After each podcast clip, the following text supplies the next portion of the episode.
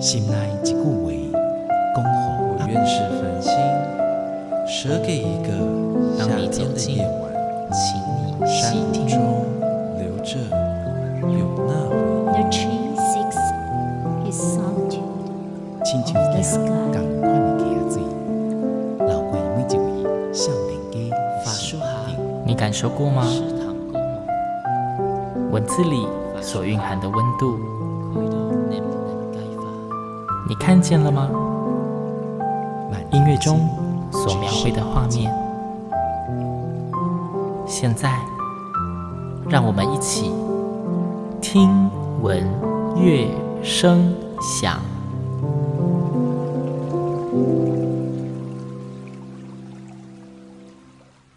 Hello，各位听众朋友们，大家好，我是主持人新阳，欢迎收听今天的节目。今天呢，新阳决定要直接切入主题了，要跟大家介绍一个即将在台中国家歌剧院上档的，哎，算是强档大戏哦。这个制作非常的强，那个团体大家一定都知道，这部戏是唐美云歌仔戏团的《光华之君》。那因为是要介绍这种经典大作品，当然不能由新阳一个人说。新阳今天非常荣幸邀请到了两位来宾，一位是唐美云歌仔戏团的艺术总监唐美云老师本人，老师好。嗨，听众朋友，大家好，新阳好。那另外一位是《光华之君》这一出大作的编剧哦，陈建新老师。Hello，大家好。哎，首先，哎，我们先简单的先请哪一位老师可以帮我们先跟大家，哎，算导灵啊，讲一下《光华之君》这一部作品。那导灵就请编剧来导。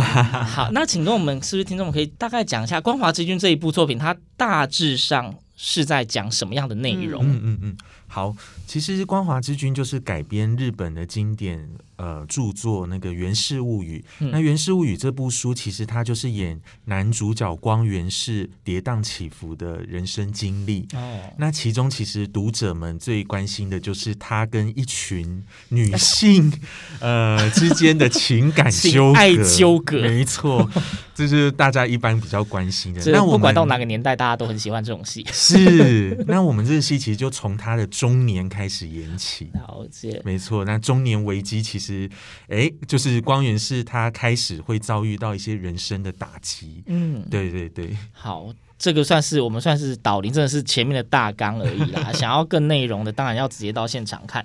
但是接下来我继续问一下陈老师哈，是。为什么会想要用《源氏物语》这一个故事把它改成歌仔戏？啊？是。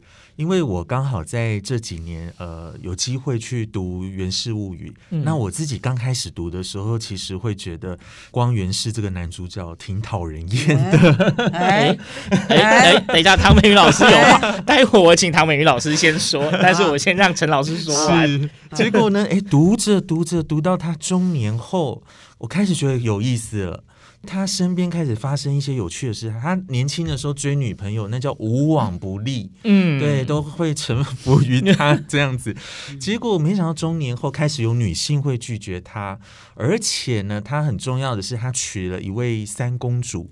这个三公主居然还跟光源是很重要的一个晚辈发生男女关系，哦，甚至还怀孕了。哇哇，哦，这这剧情也太现代了吧！是，所以这是全部的动机，是因为那个剧情非常的现代，然后非常的有想象空间，所以决定改编它吗？其实它故事是挺现代的，然后我觉得一千多年前有一个女性作家子氏部写了这样的故事，让我非常的惊奇。嗯，然后再，我觉得更重要的是《源氏物语》，它有一种非常呃抒情典雅呃一种物哀美学的这种氛围，嗯。我很期待我们歌仔戏能够呃借由现代剧场来把它呈现出来，这样。OK，虽然说刚刚就是陈老师在后段说了非常多关于男主角的好话，但是因为前面先骂了一顿，让唐老师有一些意见，所以嗯，决定先来问一下唐老师啊，老师，因为您在这一部剧里面，您就是演所谓光源是光华君的角色，就是刚刚说讨人厌的那个。对，那。那我先让老师有机会平反，请问老师，你本身对于这个角色有什么样的想法？想法，我嗯，好了，他就是建新有讲到一件事情是真的，他就是大概是因为行为上让人家觉得很讨厌哈。那这个也只针对于他的女性朋友哦。那要不然的话，其实他算是一个还蛮真性情的人。呃，从去年的首演，然后一直到我们今年的口碑巡演加演，嗯、我慢慢的我觉得，对于呃光华君就是光源氏这个角色，其实我觉得他其实是个缺乏爱的人。哦、虽然他看似有很多红粉知己，很多女朋友，可是其实他的内心深处，他还是有一小块地方是有遗憾的。嗯，那这个遗憾，他其实是。很难以去填补他这一个洞，所以才会导致他就是不断的、不停的一直在追寻更多可能跟更多情感，嗯，让他觉得有安全感，让他觉得可以停下来的地方。对，那当然戏里面其实因为建新重新编写以后，其实也是很清楚，就算是有这么多女性友人哦，就是好朋友，可是他其实他心里。其实最爱的还是只有一个，OK，就是就算有这么多哈，就是他还是觉得最爱的还是只有一位，对，所以就是因为这一位，然后对自己的影响有多大，有多深，那甚至于从另外的一位太太身上发生的事情，就刚刚讲的嘛，就是三公主，嗯，对她后来发生的事情，对于光华君而言，就是对她的冲击，还有对她的打击。哦，嘿，不是跟他他个滚啊公路呢，嘿，对，好严重。听完老师对于光华君这个角色的看法之后，我又想到另外一个问题哦，因为我们知道说一出剧里面角色的设计跟设定，其实我觉得是一在一开始应该是个蛮头痛的一件事情哦，尤其您将光华君这个角色。设计给唐美云老师演，是，请问你当初是存着什么样的心态让他演这样的一个角色呢？编剧是在报复，对，是为什么？是觉得说啊，反正老师已经就是感觉身经百战，要你演什么都可以演得出来，还是觉得要？还是您难道觉得他跟光华君有什么地方形象很像啊？安妮多拜啊！其实当编剧，我觉得我的责任就是，我越爱这个演员，其实我应该要越去虐他，越去折磨他。这一段我一定不会剪掉，所以您可以继续讲。他可以继续讲。其实写的过程，他自己就演了一百多遍了。啊，真的吗？对啊，我们边边写剧本，其实自己每一个角色自己都要演一遍。哦，你会先试演一下。其实你边在写就已经在演了。对，我已经在扮演，我要融入这个角色去说他该说的话。对对，那为什么会帮老师挑选这个角色？我觉得，呃，首先因为光源是他有一个先决条件，是他一定要长得好看，嗯，然后他在台上要有光彩。那我觉得这个是，就是对唐老师来说，就是没有问题的一件事，就是已经是基本设定，反正就有的基本条件。就是老师在台上，观众就一定会看他嘛，这个就很自然的事情。这还是真的，这真的是。对啊，就原著当中也是，他不断的在描写说，光源氏只要一出现，那旁边的人都黯然失色。哦，对，就颜值高，然后再我觉得更重要的其实是这个人物进入到中年后，内在的那个复杂度非常高，嗯、那种七情六欲还有爱恨交织，他是其实是用一种非常内敛的，就是在原著中很内敛的一种方式，他去描摹他的内心变化。嗯、那我自己会很期待的是看到老师在舞台上借由呃戏曲的唱念做打。然后让就是让观众能够去感受到这种很复杂的内心世界。对，OK。那根据陈老师刚刚说的这一大段话哦，其实有一个点就是光源氏这个角色，他本身有呃不同年纪上的心境上的转变嘛。那请问，哎，换唐老师哦，就是因为您这次饰演主角的光华君，像刚刚陈老师说哦，一开始年轻的时候就是啊人人爱啊，我们说意气风发。那可是最后可能年纪渐长之后，因为某些事件而遭受了打击，那心境上有改变，但是。因为这毕竟本身只是一个文学作品而改来的，也就是说之前是没有任何角色模板可以借鉴的。嗯，那您是怎么揣摩这一个人物这个性格？你是怎么样看到你想怎么演他，或是你是怎么帮他说故事？嗯，应该这么说吧。其实从读本完了以后进入排练。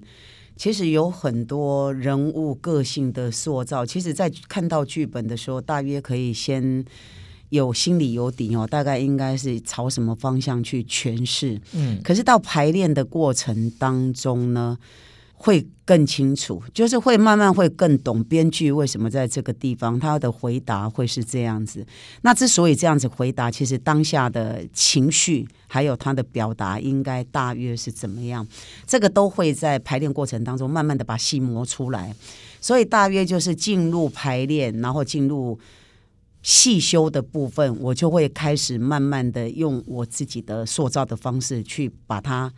本来是捏出来而已，到最后我就把它定型，把它定调出来。嗯、这个角色的个性，对，那嗯，我们摸索的过程，其实前面一开始当然是有编剧先写好的剧本给我们作为一个参考，那我们看故事，然后来设定人物。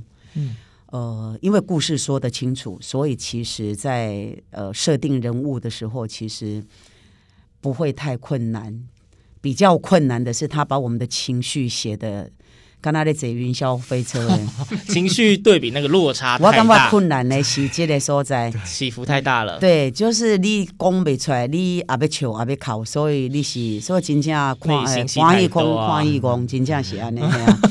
不过呢，但当然我还是提醒听众朋友吼，就是如果真的来看《光华之君》的话，请要记得带面纸哦，手巾那买一样的哈，因为。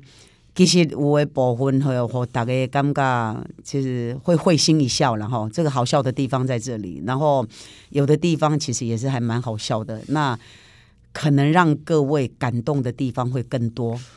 这代表这一出戏的情绪张力做的非常的足哦，非常对对对，非常每个人物就是包括我自己，然后还有像我们刚刚讲的，就是说故事、写故事的雨林演的滕夫人。嗯好，然后还有小蜜老师，她跟三公主，对，就是他们之间的不能见光的这个、嗯、对这个感情。那呃，书中的故事跟现实的故事，它是同步在进行。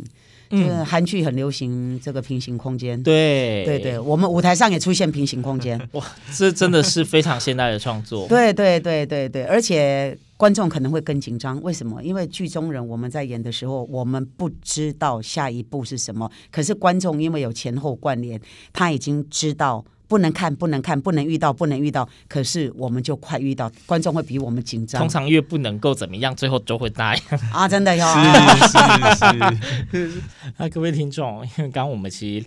也聊了蛮多的，那现在呢？呃，新阳先播放一小段这一次《光华之君》这一场戏的序曲，先让大家听听看他们这一出剧的音乐哦，哎，也让大家先稍微喘口气。听完音乐之后，我们再继续今天的访问喽。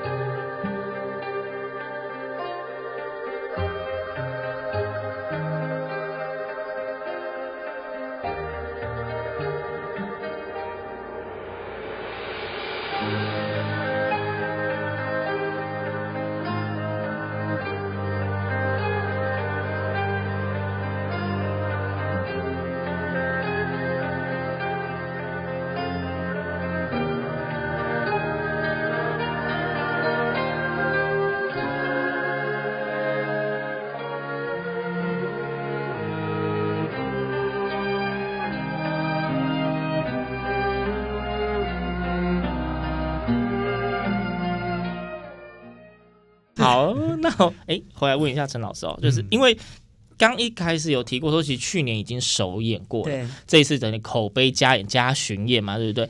那首演结束之后呢？哎，身为编剧，有没有因为演出这样看过去，觉得哎，这感觉不太对？我觉得我想要整个重修，有发生这样的事吗？呃，其实我们都一定会关心观众还有呃学者专家们的回馈，哦、对对对。那其实老师也非常非常认真，就是呃首演结束后，他就有找我啊导演啊，就是大家一起来讨论说，哎，我们这个戏还有哪个地方可以更精进、更好，更精进，对，嗯、更提升这样。对，没有说就是可能你觉得啊，我觉得这个戏好像编得太简单了，老师演起来情绪起伏还不够歇斯底里，所以再把它改难一点。没有没有没有这个状况。我跟他应该没有仇，没有深仇大恨，没有没有没有，应该没有应该没有。你不莫按你讲，我其实你如果是我们用星座用血型来设定那个光华君，我都觉得他应该是 A B 型，是天蝎座。哇哇，这个性格有一点反差很大。哎，那既然讲到就是这戏剧人物，那我问一下唐老师您自己的经历哦，因为其实您的戏龄非常的长啊，一定扮演过非常多的角色跟人物哦。嗯，你从你以前演到现在。你有没有觉得哪一个角色是跟你自己本身最接近，所以演起来最不费力的，印象最深刻的有吗？呃，最接近哦，最接近其实有一点难。为什么？因为我其实戏曲里面都反串比较多。那那改问有没有差异最大的？好了啦，差异最大的，对，就是哦，这就不是我，我就是演不出来。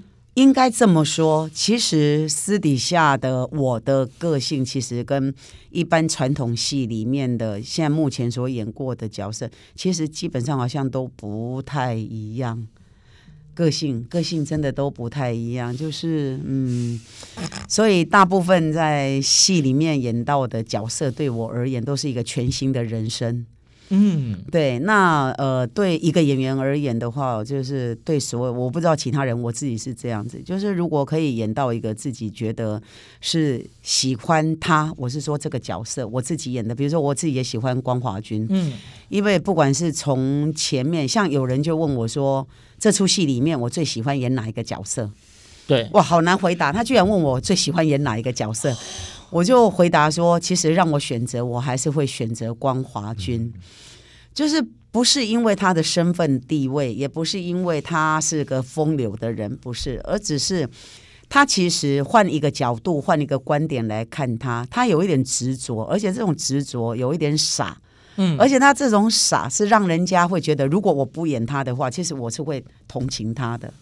就是他如果可以不用这样子的话，他应该可以过得更好。嗯，可是问题是，我想这个是因为戏里面我们要跟戏中的这个作者要跟他有个相呼应。当然了，对对对，所以就是如果没有双方这样子让他大彻大悟，他如何又能够以剧中人来看待呃这个故事里面来劝？作者呢，就是他刚刚讲的那位滕夫人哦，对，所以呃，其他的角色没有我算，其实我也感觉伊拢有一点啊，未必伊较好。为什么？因为滕夫人就是建新赋予她的，在演讲的时候，她是寂寞女子哈，哦，就是寂寞代表。如果是代言词的话，那这个伯母，伯母跟三公主是迄个。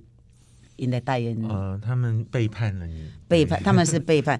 可是其实他们问我说：“伯母，我老公，我虽然喜欢伯母，可是我觉得伯母有一点地方要改进。一共哪里？我老公他有色无胆，有色心没色胆。对，你就嘿呀、啊，你真正你敢来爬我的漆啊？你嫌哪里嘿呀？唔敢 打红姐。对，无你嘛嘿都修传照，你都怎么传你都照，要么就私分。那那当然，我觉得这个是因为当时的年代啦，就是因为色。设定的一些空间，一些年代，对时空架构，我们可以理解。可是就是在戏里面的时候，我每次看到他们排到那一场，我都在旁边就一直笑，然后我就一直觉得就是觉得好看，然后就一直笑啊。我就跟导演就会讲说：“我说嗨，伯母有色无胆。”然后他就会一直笑。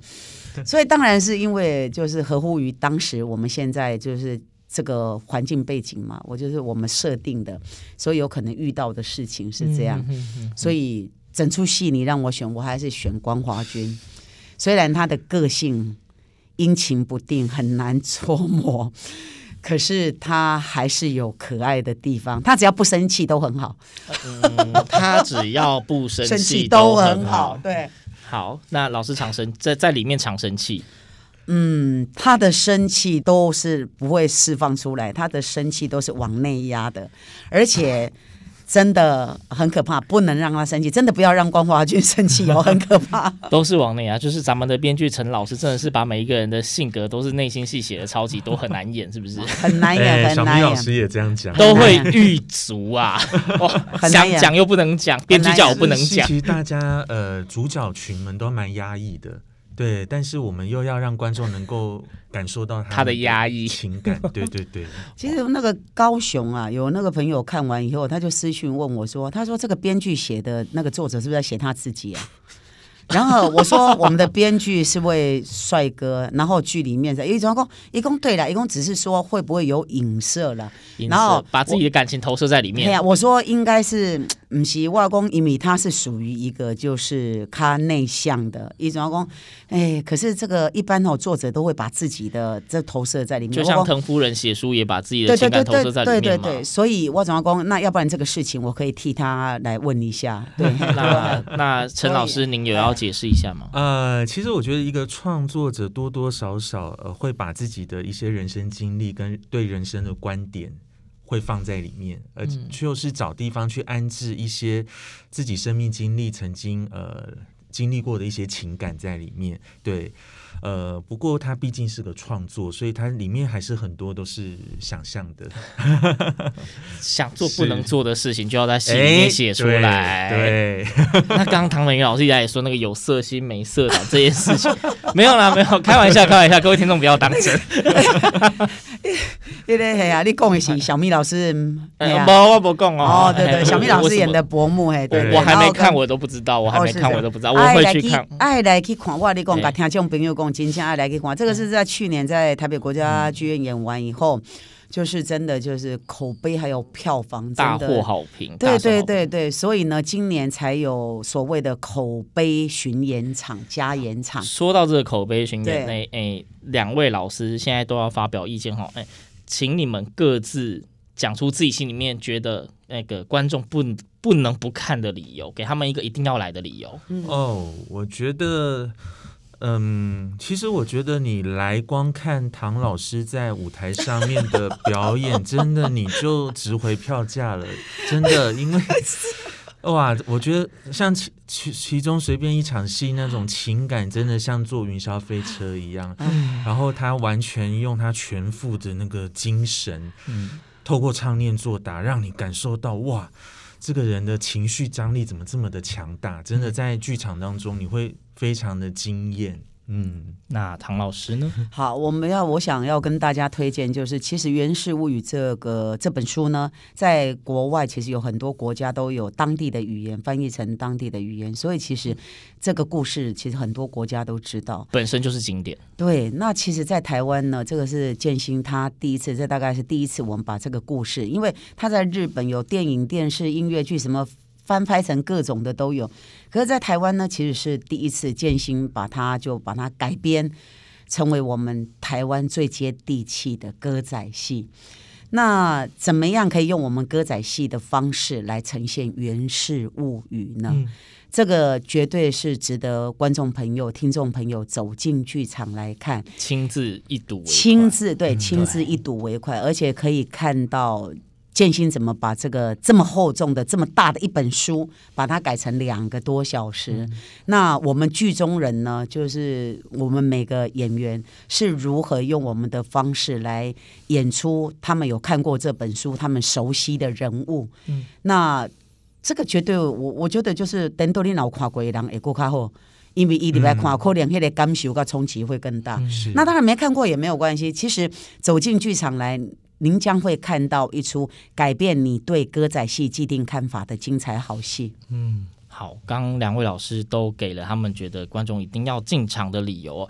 老师们讲都是真心话，但是也都蛮客气的。因为有一个资讯，信仰也要跟大家讲一下《光华之君》这一部作品哦。在今年第三十二届传艺金曲奖，可是入围了六项大奖，应该算是表演艺术类的大满贯入围啦。嗯，入围了六项大满贯，而且前阵子才刚结束的颁奖典礼上，他们也顺利的夺得三个奖项，一个是最佳团体演出奖、最佳导演奖以及最佳编剧奖。所以，星洋今天真的超级荣幸呐、啊！我的来宾竟然是得了传艺金曲奖最佳编剧奖的陈建新老师哎。那最后就是哎，两位老师是不是跟哎直接跟大家再推荐一下这一场表演？就是啊，时间、地点啊之类的，嗯、去哪里买票啊？嗯，在十月二呃二三二四，在台中国家歌剧院。然后要提醒听众朋友是下午场哦，是 A 波两点半，下午两点半。冷是冷刚两天都是下午两点半。嗯、那如果想要更了解故事呢，请提前大概两点就可以入场，因为我们的编剧建新他会在现场为各位听众朋友做导聆哦，事先导聆，然后就让你们看戏会更快的入戏。是，OK，好，那各位听众，新阳在这里再帮大家重复一次这个演出资讯哦，呃。《光华之君》这一部唐美歌仔戏团的算是超级大作，呃，改编自《源氏物语》。它的演出时间在今年二零二一年的十月二十三跟十月二十四，星期六、星期天这个周末两天都有。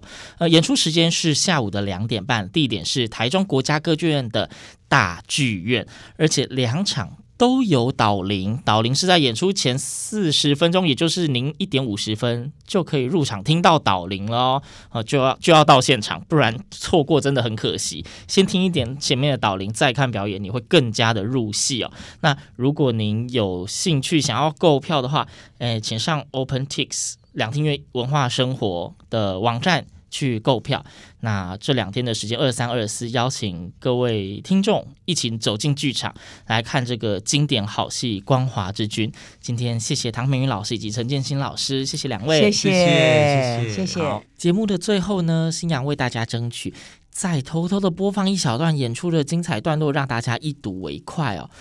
等一下，您会听到的音乐是《光华之君》里面的一个非常经典的段落《春莺转》。啊，各位听众，我们今天节目就到这边，二三二四剧场见，大家下次空中再会，拜拜。